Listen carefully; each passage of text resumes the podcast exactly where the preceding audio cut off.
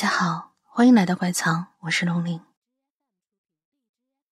今天给大家带来的故事叫做《无姓之人》，作者张 Z C。他说他的写作灵感来自同名电影和《鬼影人间》往期作品《孟婆汤》。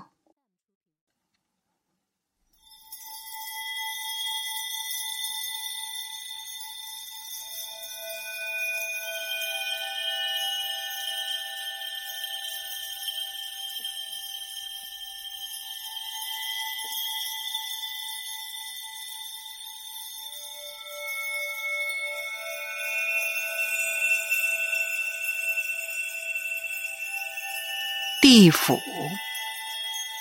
忘川河旁有一座座小小的屋子，他们都是用来准备着接待来投胎的亡灵的。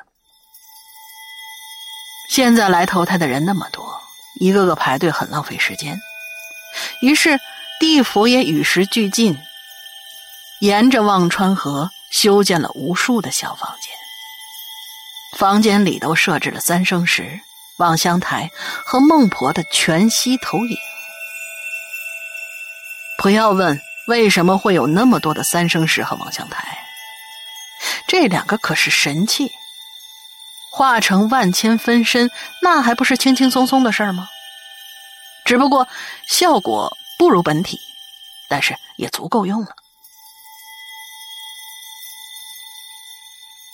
在小房间里头，亡魂都要跟随孟婆的指引，完成一步步的流程。一切办理成功之后，瓶装的孟婆汤就会从桌台底下弹出来。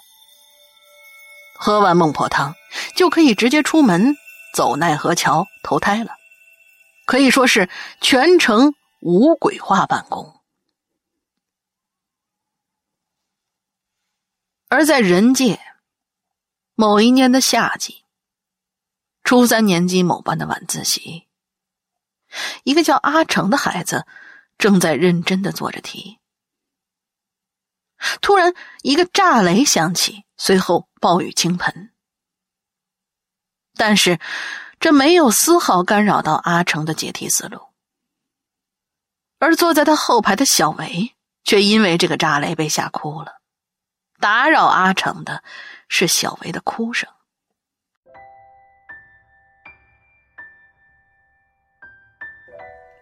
他小心翼翼的回头看了一眼，犹豫了一下，然后从抽屉里找出了一包卫生纸，再次回头准备拿给小维擦眼泪。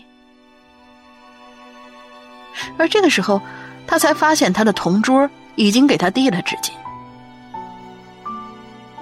阿成。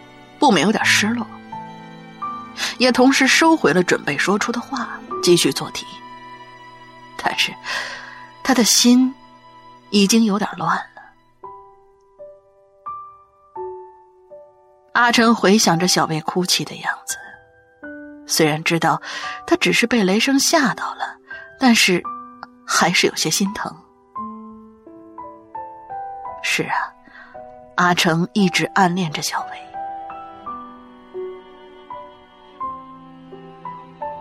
那天直到晚自习结束，大雨还是没有停。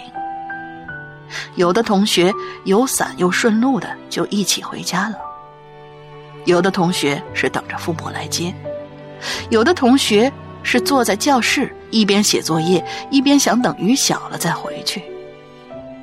阿成和小维就都是选择等雨小的那批人。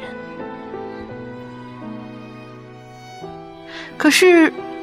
半个小时过去了，雨还是没有减弱的趋势。有的人就直接干脆冒雨骑车回家。到最后，教室里只剩下了阿成，还有小维。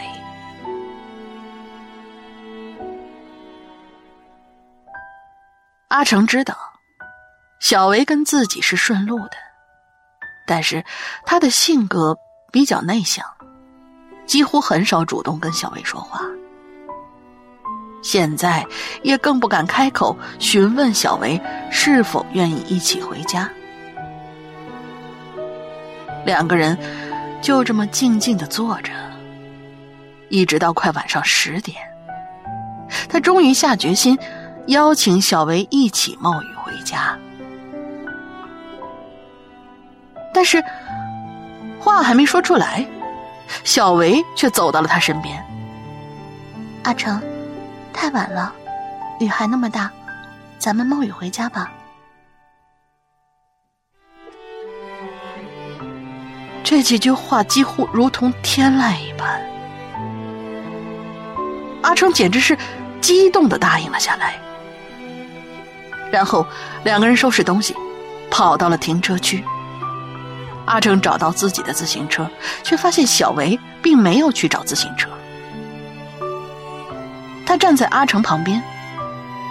阿成，你带我回去吧，我靠在你背后，你还能帮我挡挡雨。阿成愣了一下，但还是答应了。他骑车骑得很快，大雨啪啪的打在身上，甚至有点疼。这一路上，小维在后座哇哇大叫，好像在大雨中飞奔骑行是个很刺激的事情。这过程里，他的手紧紧的搂着阿成的腰，头靠在阿成的背上。似乎这样能让阿成挡着一部分雨，而前面的阿成，此刻的心砰砰直跳，脸也开始发烫。他不由得降低了车速，想让这种状态持续的久一点，再久一点。同时，他的内心开始犹豫，他在想。要不要握住小薇的手呢？到后来，他甚至想着，要不就在今晚表白算了。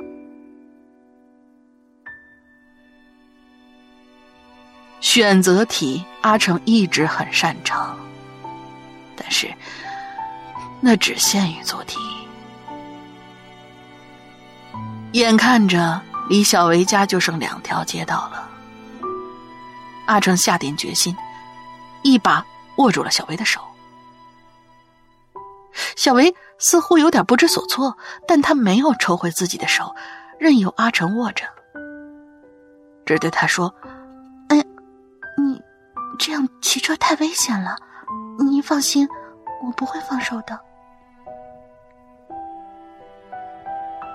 阿成顿时心花怒放，收回了手，继续认真骑着车。到了小薇家楼下，两个人在楼梯内对视。阿成脑子一股热气，小薇，我喜欢你。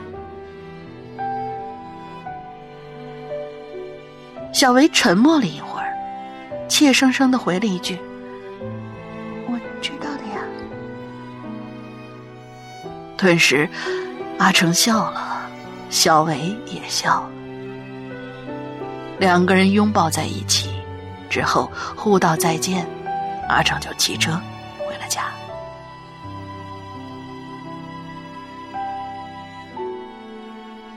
从那之后，两个人就开始了地下恋情，但是可能也谈不上是恋情。那个岁数，谁懂爱呢？后来到了中考。阿成的成绩优秀，考上了重点高中。小维成绩欠佳，去了职高。